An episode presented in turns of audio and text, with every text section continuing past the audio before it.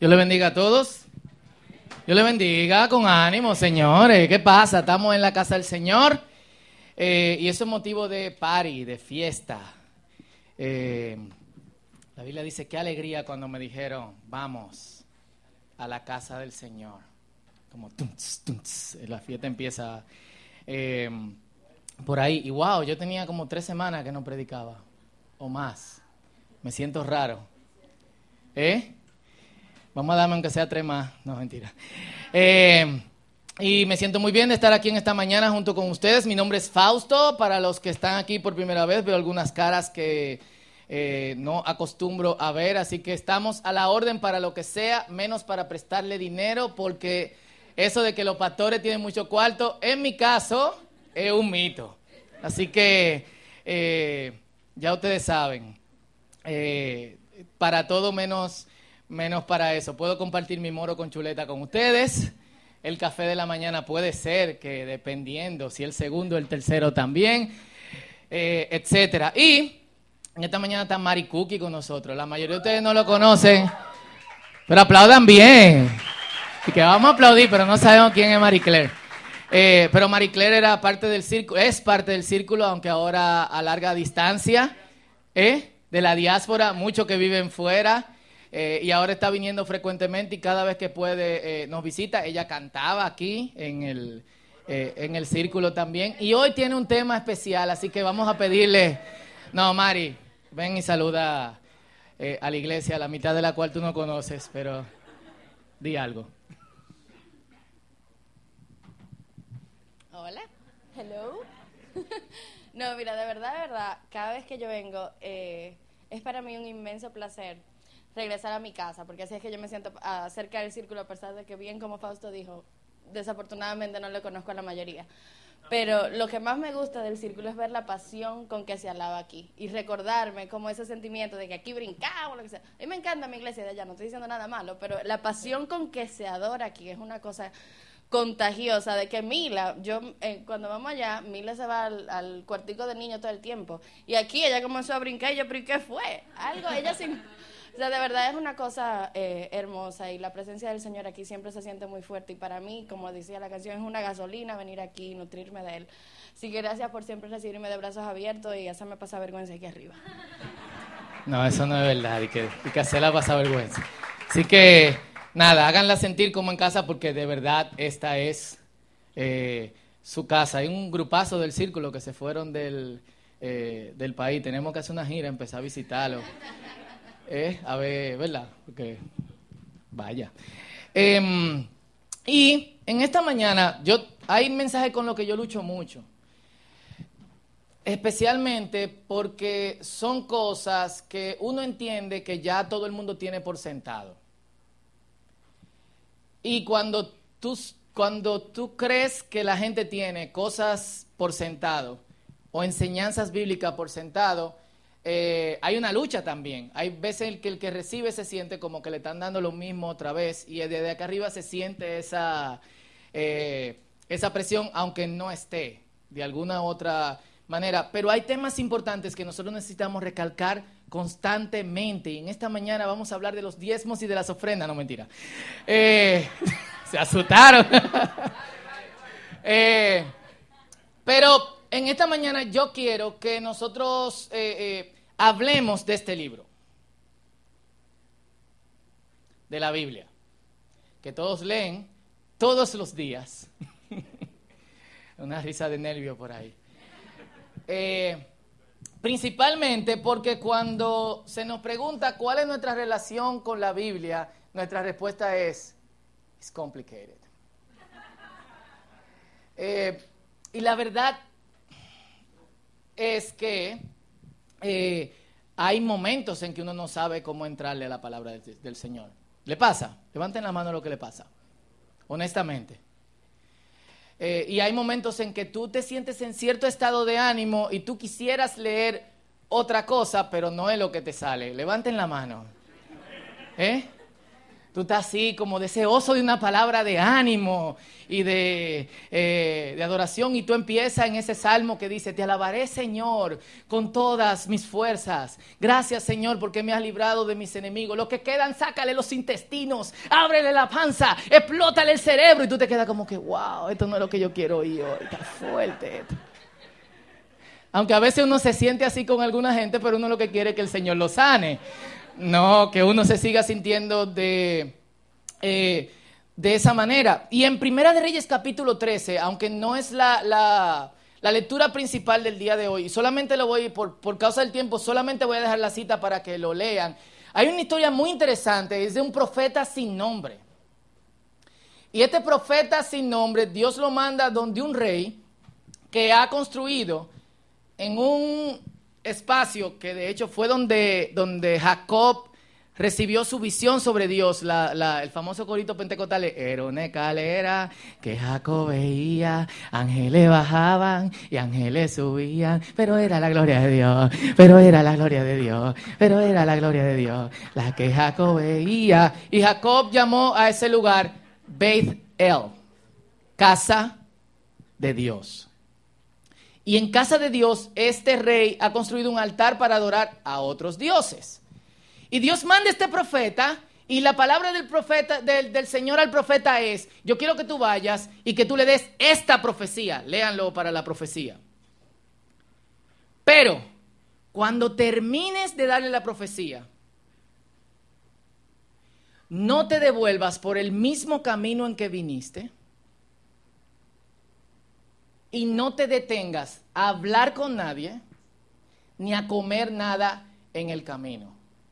Vuelve por otro camino, no hables con nadie y no te pares. Palabra del Señor. ¿Y qué tú haces cuando tú recibes una palabra de, del Señor? ¿Qué tú haces? ¿Eh? Obedeces, ¿sí o no? Bueno, si el Señor me dijo no vuelva por ahí, no vuelvo por ahí. Si el Señor me dijo no coma, aunque tenga hambre, no coma. Si el Señor me dice no me pare, no me paro. Así que este profeta da una profecía y el rey se siente eh, eh, arrepentido y le dice, por favor, ora por mí y quédate a comer y a beber conmigo, porque la palabra que tú me has dado me ha, me ha, me ha chocado, me ha dado en el pecho como un martillo. Y el profeta le dice, voy a orar por ti, pero no me puedo quedar porque el Señor me dijo junto a esta palabra que no me quede a comer con nadie, que no beba con nadie, que no vuelva por el mismo camino y que no eh, me pare en ninguna parte. Unos muchachos que estaban ahí y que ven al profeta que se va, llegan donde su papá, que es un profeta anciano, y le dicen, papá, pasó esto. Y mientras el rey estaba eh, eh, eh, prendiendo su incienso a otros dioses, llegó este profeta y el rey le dijo en su humillación, por favor, quédate, ora por mí, come y bebe conmigo. Y el profeta le dijo lo que ustedes acaban de escuchar de mí. Y el, el Señor le dijo, ¿y por dónde se fue? Se fueron por ahí. Perfecto. Ensíllame el burro, deme la varita y hablamos. El viejito parece que era experto corriendo burro, así que lo alcanza el profeta, que supongo que iba caminando. Los que han montado burro, ¿quién ha montado burro aquí alguna vez en su vida? Saben que es complicado. Es más complicado que nuestra relación con la Biblia. Los tigres, cuando quieren pararse, se paran. Y tú como, dale, burri. ¿Eh? Dale, dale, burri. Yo siempre pienso en ese niño del burrito sabanero que va camino a Belén porque nunca ha llegado, siempre canta eso. Eh, y el profeta lo alcanza y le dice, hey, yo quiero que tú vengas a mi casa y vengas a comer conmigo.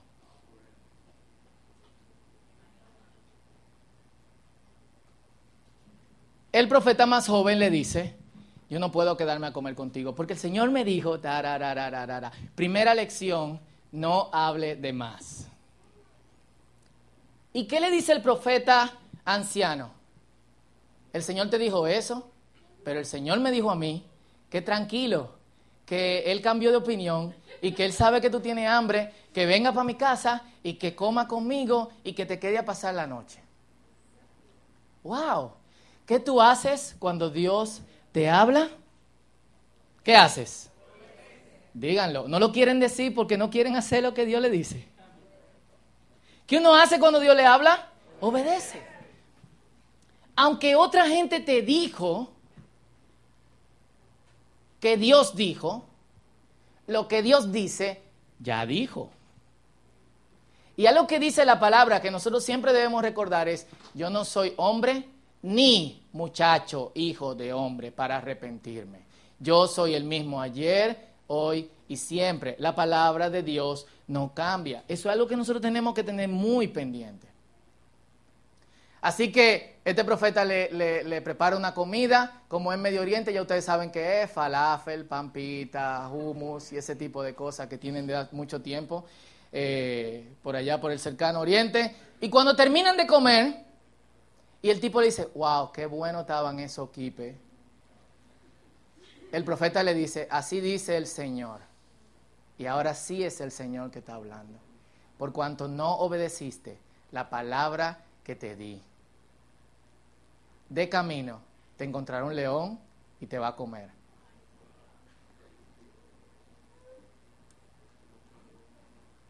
Así que el tipo se fue por el camino y adivinen qué pasó. ¿Qué pasa cuando Dios habla con los leones? Obedece. Es una historia triste, rara. yo no me muevo, yo empiezo a pedir misericordia, Señor, por Dios. Es una historia triste, es una historia rara. ¿Quiénes lo habían leído antes? Dos o tres gente. Son el tipo de historia que uno como que eh, salta. Em, pero la historia yo la veo como nuestra relación con la palabra de Dios. Especialmente en el día de hoy, cuando nosotros tenemos tanta gente diciéndonos, Dios dice esto, y del otro lado tenemos otra gente que dice, no, no, no, no, no, no es así que Dios dice, sino que la forma en que Dios lo dice, de esta forma. Y del otro lado dice, no es de aquella forma ni de esta forma, sino de la forma en que yo te estoy diciendo. Yo estudié más la Biblia, yo sé lo que está ahí, yo puedo leer la Biblia en tal y cual idioma, así que esto es lo que yo digo. Y tú te quedas como en el medio, como, ¿a quién le creo? Yo no sé si ustedes le han pasado, a mí sí. Y me pasó muy jovencito y algo que yo aprendí era, yo necesito tener una relación diferente con la palabra del Señor. Full. Especialmente cuando, cuando, cuando, o sea, y la mayoría de ustedes han visto esto, pero una de las cosas que más me ha sorprendido de los últimos años es ver a un pseudo apóstol y eh, eh, pastor de, de versión Mattel y lo digo con toda la autoridad que el Señor me ha dado, y ustedes saben que yo no digo eso, pero hay cosas que tienen que decirse con propiedad.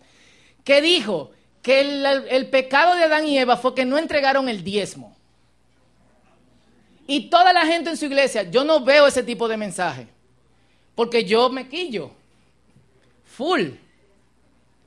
Hay canales cristianos que yo bloqueo porque piden mucho cuarto y yo empiezo a pecar y a decir mala palabra. Y entonces yo necesito estar bien en mi relación con el Señor. Estoy siendo honesto, una confesión. Si a ustedes no les gusta un pastor que se quille y que peque, entonces hablamos, sigan orando por mí. La cuestión es que yo me quedé mirando el video esperando que la gente se parara y se fuera. Porque ¿dónde la Biblia dice eso? Dígame. En Fortalecense 4.13 lo dice. Todo lo puedo en Cristo que me filipenses. Nadie se paró. De hecho, la gente estaba haciendo así y anotando. ¿Y tú sabes qué es lo que pasa? Que nosotros no queremos la responsabilidad y el compromiso que hay detrás de que Dios nos hable directamente. Y por eso hay un montón de gente diciendo lo que quieran decir y nosotros lo escuchamos atentamente. Y eso es muy peligroso. Y muchas veces yo me pregunto, ¿cómo hay gente que escucha eso y está tranquilo? En serio. Yo no sé ustedes, pero yo, eh, pero yo sí. Y, y de verdad, eh, eh, por eso entiendo que cada uno de nosotros necesita otro tipo de relación con la Biblia y otro tipo de relación con la palabra. Y eso va a requerir de cada uno de nosotros cierto esfuerzo. Eso va a requerir de nosotros tiempo. Y eso va a requerir de nosotros tener que bregar, y esta es una de las razones principales por las cuales mucha gente no estudia la Biblia a profundidad, tener que bregar con ciertos textos que son difíciles y que te pueden traer dudas. Nadie quiere bregar con eso. Pero no hay otra forma, no hay atajos. Y cuando nos encontramos con gente que nos dicen otra cosa que no es la palabra del Señor, nosotros tenemos que tener la autoridad de decirle, eh, manito, de verdad, vamos a estudiar la Biblia juntos porque eso no lo dice la Biblia. ¿Para qué sirve la Biblia? Es un texto muy conocido en 2 Timoteo capítulo 3, versículos 16 y 17. Si lo buscan conmigo, 2 Timoteo 3, versículo 16 y versículo 17.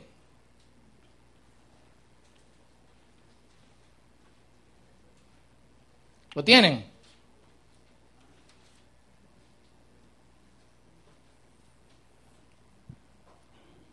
¿Lo encontraron? Dice, toda la escritura. ¿Qué parte de la escritura? ¿Qué parte de la escritura? Toda. La escritura es inspirada por Dios y útil para enseñarnos lo que es verdad y para hacernos ver lo que está mal en nuestra vida. Nos corrige cuando estamos equivocados y nos enseña a hacer lo correcto.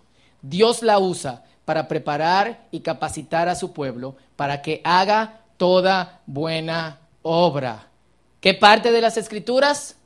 Todas. Y eso quiere decir que no hay espacio de desperdicio en ello. Cuando uno habla de esta cosa, siempre piensa en la genealogía. Hasta la genealogía, Señor, Dios, no puede ser. Yo te entiendo, yo tengo problemas leyendo libros, novelas, cuentos, libros de ficción, porque la gente lo embellece mucho y a mí es como vamos al grano. Yo a veces salto, eh, salto esas partes como, como esta, Juan. Después de atravesar aquel desierto, bebió todo el agua que pudo.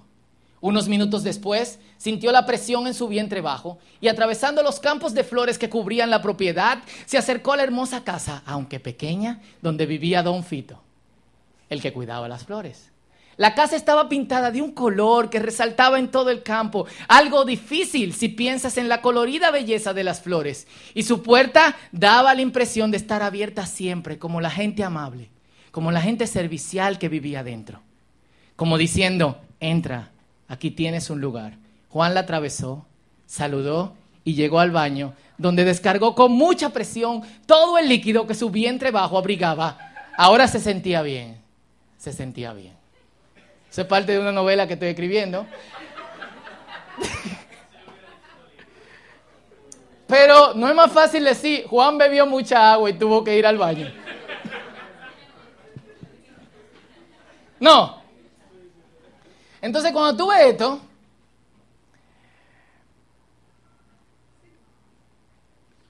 con nombres que no se le ocurren ni la imaginación dominicana, o sea, hay una cajera de Jumbo que se llama You Crazy,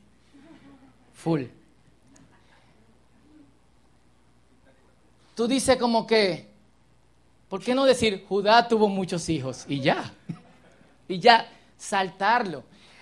Pero es toda toda. Y de hecho, eh, aunque pudo haber dicho todo lo que vimos anteriormente en solo cuatro palabras, cada uno de esos nombres de alguna u otra manera nos hacen ir por la escritura, primero con paciencia y segundo ver la, intención de nuestro Dios de tener una relación personal con la gente. Al punto que esta gente, que algunos ni siquiera sobresalieron. Algunos ni siquiera hicieron algo importante y muchos fueron extraordinariamente ordinarios. Y su nombre está ahí. ¿Eh? Ya su nombre está en la Biblia. ¿El nombre de usted está en la Biblia? No. ¿Eh? El de usted sí. A ver. Ya tú sabes. El mío no. Hay una cosa de que no sea infauto. Perdón, infatuo. pero no, eh, algunos me llaman fatuo, pero eso ya el Señor me cambió. Eh, y por mucho que a mí me guste la Coca-Cola, cuando tú lees las escrituras no puedes leerla como si tú te estás bebiendo un vaso de Coca-Cola después de caminar y darle cinco vueltas al mirador. Si no, y discúlpenme el, ejemplo, lo que, lo que quizás eh, esto le choque, como si se bebiese un buen vino. En mi caso, como si se bebiese una buena taza de café. Eh, a mí me resulta sorprendente cómo hay gente que tú le das una taza de café y se lo bebe. ¡fu, fu! Yo duro como media hora con el café. Y yo lo tomo y lo, lo bebo. Hay unos amigos que tengo que van mucho más profundo. Yo tengo un amigo que se llama Sean y vive en Portland. Y Sean, cuando toma café, dice, wow, esta es tal semilla. Y fue cultivada a tal altura. Y no sé cuánto. Y yo, ok. Eh, cool. Pero hay gente que dedican su tiempo a cosas muy interesantes. Hay cosas que yo puedo, que yo puedo detectar. Por ejemplo, de qué forma el café ha sido tostado. Cuando nosotros vamos a Argentina, Noelia sabe, yo paso la travesía buscando las, la, la, la semilla de café, porque hay que molerlo, específica, que me dé ese sabor parecido al café dominicano, porque yo necesito sentarme y desgustarlo y probarlo y darle gracias al Señor por, eh, por eso. Y como el que, que el café de Santo Domingo, el café que empieza con eh, el aroma, valga la, la cuña. Pero Noelia solía ver un programa de vino y había, a pesar de que nosotros no tomamos vino, yo bebo ponche crema de oro solamente en Navidad. Es verdad. Y habían cuatro personas. Y delante de estas cuatro personas eh, había un moderador y esta persona destapaba el primer vino. Una persona se encargaba de, eh, de ver la consistencia, el cuerpo del vino. Otra persona lo olía. Otra persona lo probaba y hacía gárgaras, perdón, buches. Y te decía en qué, qué, de qué madera era el barril donde eh, pusieron el vino y todo lo demás. Eh, y otra persona decía, qué bueno te este vino. Full. La, la, cuestión es que muchos de nosotros bebemos vino, yo no bebo, pero alguna gente bebe vino cuando está en desesperación. Y ya, no prueba ninguna de esas cosas. Mucha gente experimenta la palabra de Dios de esta manera, como si fuera una bebida rápida, en vez de pasar tiempo, ir lentamente a través de cada una de estas cosas. Genealogías. Ustedes saben que cada uno de esos nombres tiene un significado. Y cada una de esas personas le pusieron un nombre por una razón. Entonces, no podemos ir por la palabra de Dios como tratamos otras cosas que nos gustan mucho. Hay una historia de, Teresa de Jesús, la mística española que siempre estaba en contemplación. Y un día una de las, de las mujeres que estaban en el monasterio con, con ella le encuentran devorando un pollo.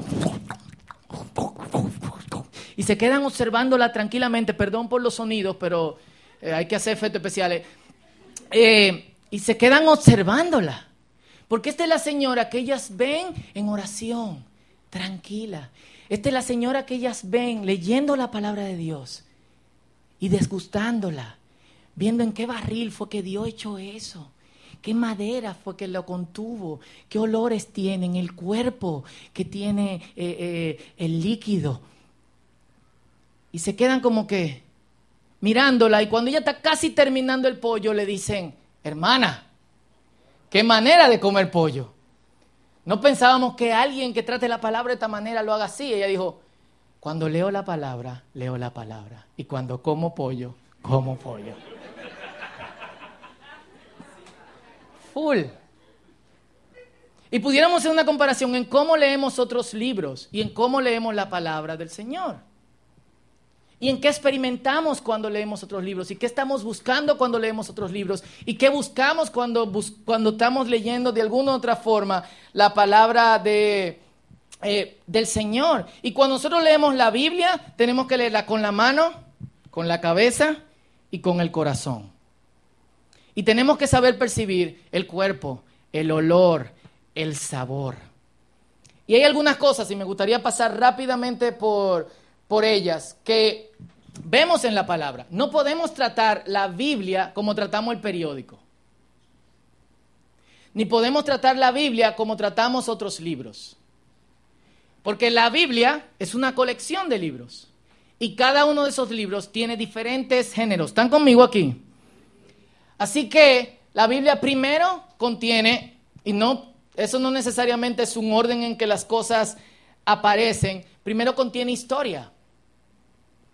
Y esa historia no necesariamente va a ser algo que cuando tú lo leas un lunes por la mañana, empezando una semana, después de un fin de semana agotador por problemas relacionales, eh, para recibir inspiración. Muchas historias son como estas, la que acabamos de, la que yo acabo de narrar y que ustedes van a leer en sus casas, ¿verdad? Amén, amén. ¿Y por qué son importantes esas historias? Hace tres meses, una amiga que, tengo que vive en California puso en Facebook eh, una noticia un poquito desesperante eh, para ella. O sea, yo, yo, entiendo que ella no tenía nadie con quien desahogarse y tenía que ponerlo, eh, que ponerlo ahí. Y una de las cosas que, que ella puso fue, hoy, después de 25 años, descubrí que fulanito de tal y fulanita de tal no son mis padres. Y que fulanita de tal no es mi hermana. Sino que cuando yo tenía eh, casi un año, mi madre, no sé en qué condición estaba, se me, entregó a ellos y ellos me adoptaron, me dieron su nombre, me dieron su apellido. Yo pensaba que era de descendencia judía, griega, pero ahora sé que soy de descendencia tal. Y voy desesperadamente, oren por mí, estoy montándome un autobús de California, cruzando tres estados, no recuerdo cuál, para poder buscar las raíces de quien, de quien yo soy. Y yo recuerdo leyendo esto y yo decía, ¿por qué? ¿Por qué una persona que tiene 22, 23, 24 años de historia con alguien que llama papá y mamá, algo así le chocó tanto? ¿Por qué escarbar y buscar una persona que te entregó o que no podía estar, contigo? Y la otra pregunta que yo me hacía, ¿qué diferencia eso iba a hacer en su vida? Mucha hay una historia de su vida que ella no sabía que tenía, a la que no le prestó importancia durante 24 años y que ahora era importante. Y aunque ella no quisiera, esa historia iba a definir quién era ella de ahí en adelante. Por más preguntas que nosotros podamos hacerle y por más cosas que nosotros podamos cuestionar sobre esta búsqueda, esto era importante para ella y aunque parece que nunca la formó, esto lo iba a formar de aquí en adelante. Hay una historia de nosotros que no conocemos y que se encuentra aquí.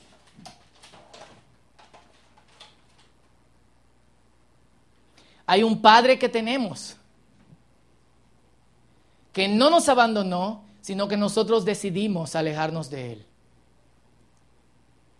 Y que en nuestra necedad y por nuestra continua decisión de tomar malas decisiones, valga la redundancia, nos alejamos más y más de Él. Y en muchas de esas decisiones pensamos, si Dios realmente fuera mi Padre, Dios no me quiere.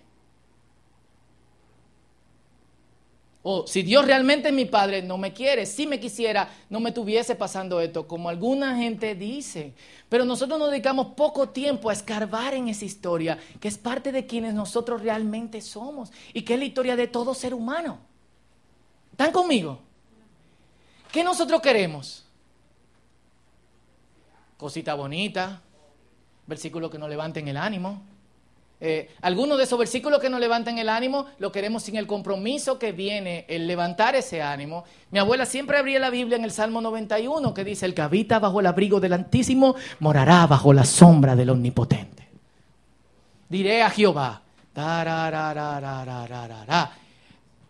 Y era como cuasi mágico para ella, a pesar de que mi abuela leía la palabra todos los días, esto era algo que estaba al frente de mi casa siempre. La Biblia abierta, conservo esa Biblia de hecho en ese salmo.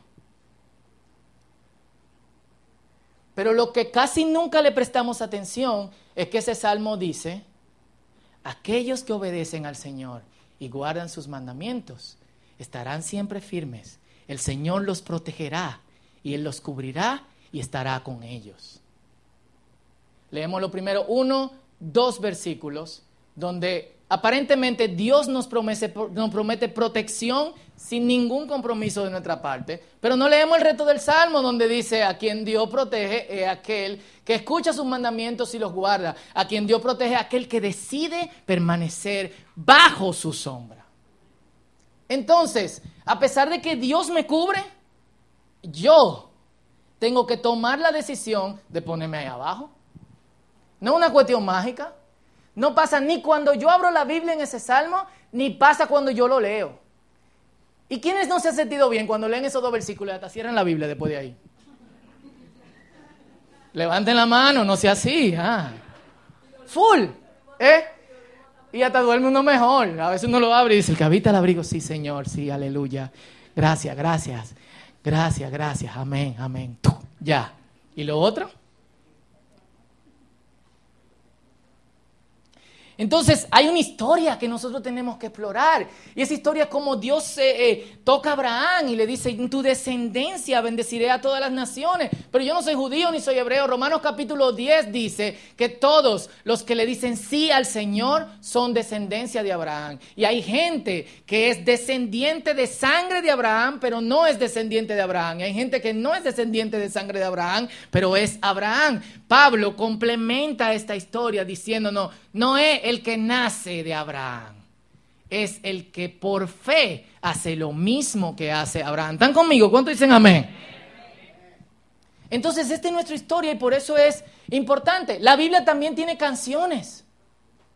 Y si usted es una persona normal, no tan anormal como yo lo soy, hay canciones que marcan una etapa de tu vida. ¿Sí o no?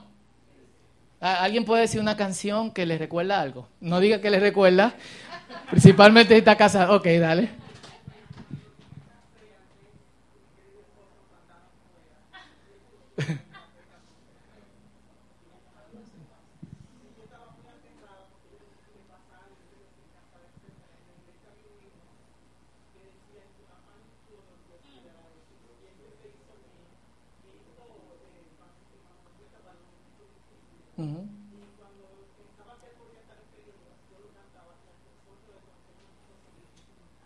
Dice Gladys que cuando tenían un mes de casado, a Juan lo mandaron para Inglaterra y ella se sentía desesperada, como y si le pasa algo, y si a mí me pasa algo, aterrada, y se acordó de un himno que dice, Dios cuidará de, ti. ese himno se transformó, de mí, ese himno se transformó en su ancla eh, en ese momento. ¿Quién más? Noelia, ¿qué tú cantas cuando yo me voy?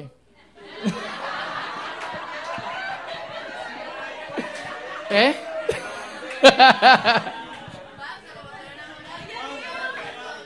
¿Eh? ¿Eh? ¿Y que cuándo volverá? ¿Cuándo volverá? ¿Quién más? ¿Quién más? Un ejemplo. Dale. En la familia cuando alguien se enferma, la tiene voz del Salvador.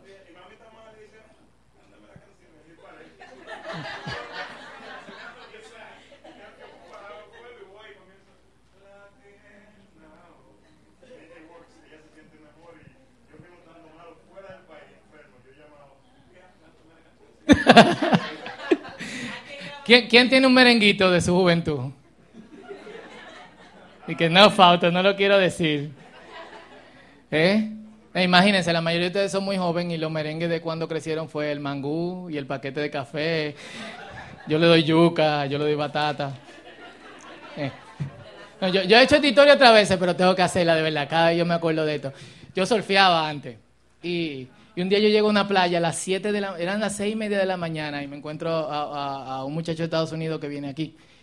Y era como el 2001, 2002, no, 2002, 2003. Estamos sentados así en la playa. Yo, yo llego, él está ahí con su tabla. Y yo me siento y le digo, hola, ¿cómo tú estás? Y él me mira y me dice, Fausto, tú has ido un merengue que dice, yo le doy yuca, yo le doy batata. y yo, no. Qué fuerte. Miren, por más loco que uno sea, uno tiene canciones que marcaron alguna etapa de su vida. Muchos de esos cantos son espirituales, muchos de esos cantos no son ni siquiera espirituales. Algunos te recuerdan cosas familiares, uno te baja la nota, uno te lo suben. Irónicamente, cuando uno está nostálgico, tiende a canciones con notas más bajas. Y cuando uno se siente alegre, tiende, a canciones con notas más, eh, con tonos mayores y rápida, cuando debería ser inverso. Cuando tú te sientes bajo, oír canciones rápidas y cuando tú te sientes eh, arriba, oír canciones... Eh, lentas para que de alguna u otra forma te, te nivelen, pero el Señor entiende que nosotros vamos por la vida cantando. Los poemas, las canciones y otras expresiones de arte hacen de nuestra vida más fácil. No importa quién seamos, hay una canción, hay un salmo, hay un himno, hay una adoración que de alguna otra manera define una etapa de nuestra vida.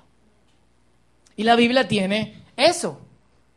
La Biblia también habla de nuestro futuro y de lo que va a pasar. Y el futuro es uno lleno de esperanza. Yo sé que cuando uno se imagina el futuro de la Biblia, piensa en Godzilla, piensa en destrucción, piensa en un meteorito cayendo sobre la Tierra y dejando un hoyo y que va a caer específicamente en República Dominicana, porque cada vez que el mapa está, de frente ahí, ¡puf! Pero realmente lo que, lo que dice la Biblia es, y vienen cielos nuevos y tierra nueva. Ahorita en la clase de la sesión de, nuevos miembros estábamos leyendo en Apocalipsis capítulo 21 y dice, y todas las cosas las haré nuevas. Y ya no habrá lágrimas, ni habrá dolor, porque yo mismo, dice el Señor, quitaré, limpiaré la lágrima de sus ojos. ¿Tú te imaginas eso? Tú te has sentado alguna vez para pensar en tu futuro. Tu futuro es que tú pudieses estar llorando, pero Dios te dice, hey, yo estoy aquí Suéltala, yo la agarro. Te está cayendo, yo te abrazo. Es el futuro que me dice la Biblia. Y es el futuro mío. Y el futuro que yo tengo que abrazar. Entonces no solamente habla de mi historia y de lo que me da identidad como creyente en el Señor, sino que también habla de mi futuro y con quién yo voy a vivir y cómo yo la voy a pasar. Y no habrá dolor, y no habrá ansiedad, ni taquicardia, ni, ni, ni problema económico, ni relacionales, ni político corrupto, nada. El Señor, va, el Señor, personalmente, Él no va a mandar un ángel y va a decir, hey Gabriel, Fausto está llorando otra vez. Me manda Miguel. No, Él personalmente, Dios en persona. Pero la Biblia también tiene mandatos. Y nosotros generalmente pensamos de los mandatos en el sentido negativo. Pero eso está muy lejos, y ya estoy terminando, muy lejos de lo que el Señor quiere para nosotros. Y esto es lo que dice la Biblia a propósito de las leyes que nosotros tenemos que obedecer, de las cosas que el Señor deja para que nosotros vivamos de manera santa. Deuteronomio 4, 5 al 8. Mira, ahora te enseño decretos y ordenanzas, tal como me lo encargó el Señor mi Dios, dice Moisés para que los obedezcas en la tierra donde estás a punto de entrar y que vas a poseer. Síguelos al pie de la letra y darás a conocer tu sabiduría y tu inteligencia a las naciones vecinas. El propósito de la ley no era hacer personas rígidas y legalistas, sino personas que tomasen buenas decisiones ¿Para qué? Para que cuando las naciones vecinas se enteren de todos estos decretos, exclamen, qué sabio y prudente es el pueblo de esa gran nación. Y yo quiero dejarlo hasta ahí. Si me, si me permiten tres minutos más. Yo quiero dejarlo hasta ahí. Cuando la gente que no es creyente y tú le haces una invitación a ser creyente, piensa en los decretos y mandatos del Señor. ¿Qué dice? Dice, wow, qué sabio y prudente ser evangélico, cristiano o lo que sea. No, dice, yo soy joven. Yo no me voy a someter a ese tipo de cosas ahora. ¿Y de quién ustedes creen que es el problema?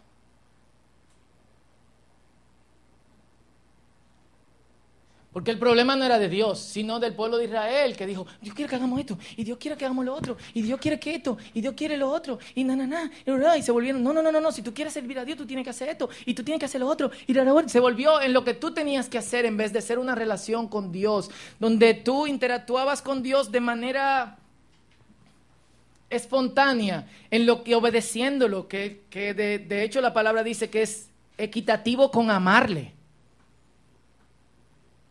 Y uno el otro no son excluyentes. Si tú amas a Dios, lo obedeces. Y si tú obedeces a Dios, lo amas. Pero ¿qué dice la gente fuera? Y eso debe ser un motivo de análisis para nosotros. Porque quizá no estamos sirviendo a Dios con deleite.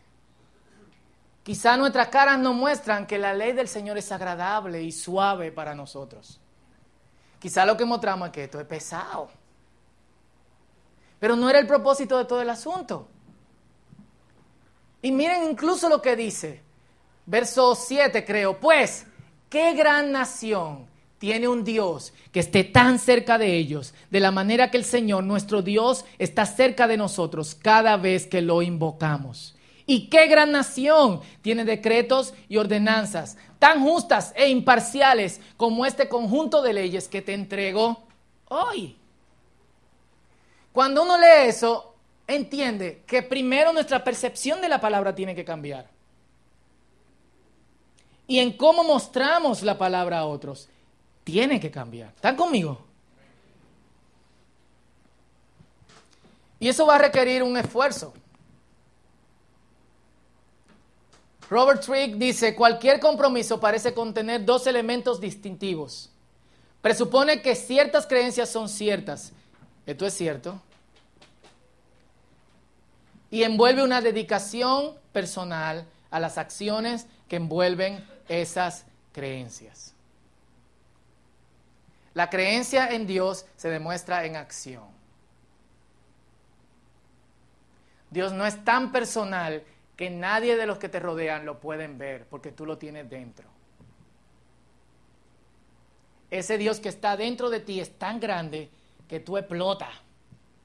Y todo lo que queda de ti alrededor otros lo ven y preguntan, wow, ¿qué es eso? ¿Cómo yo puedo vivir así?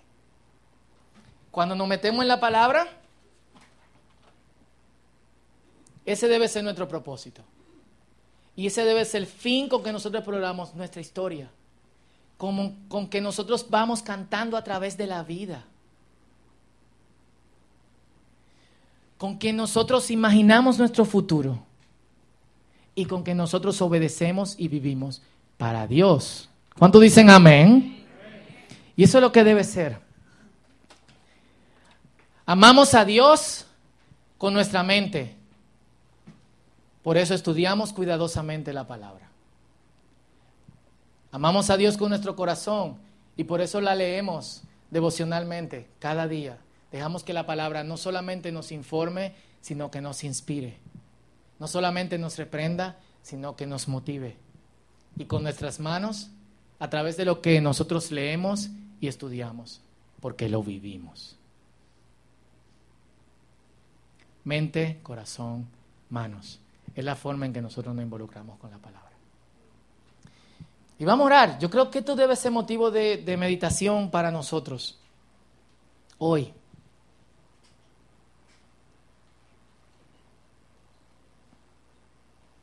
Y quienes quieren ir más profundamente en esto, yo estoy aquí.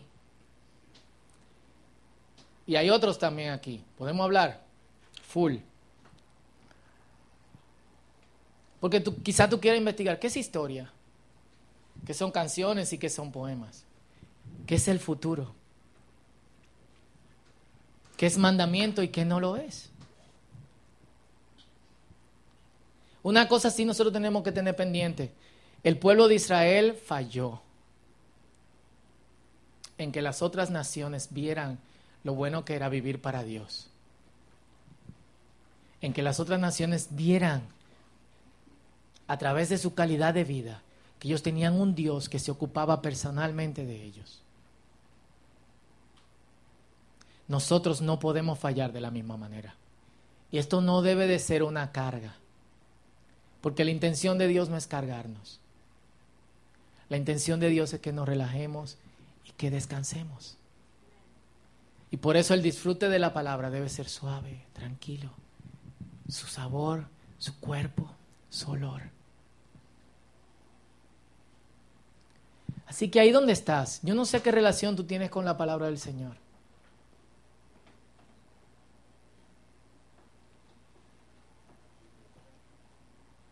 Pero tú sí. Si tu relación es buena, dile al Señor, Señor, ayúdame a mantener la relación correcta con tu palabra. Si tu relación es ambigua y extraña, dile, Señor, ayúdame a mantenerse firme en tu palabra. Si tu relación con la palabra es complicado, dile al Señor, Señor, yo quiero que se renueve mi relación con la palabra. Yo quiero una relación robusta con tu palabra, Señor.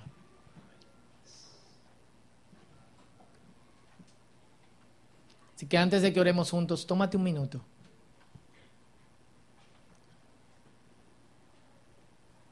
Mediten estas cosas y luego oramos juntos. Amén. Si te puedes poner de pie conmigo. Gracias.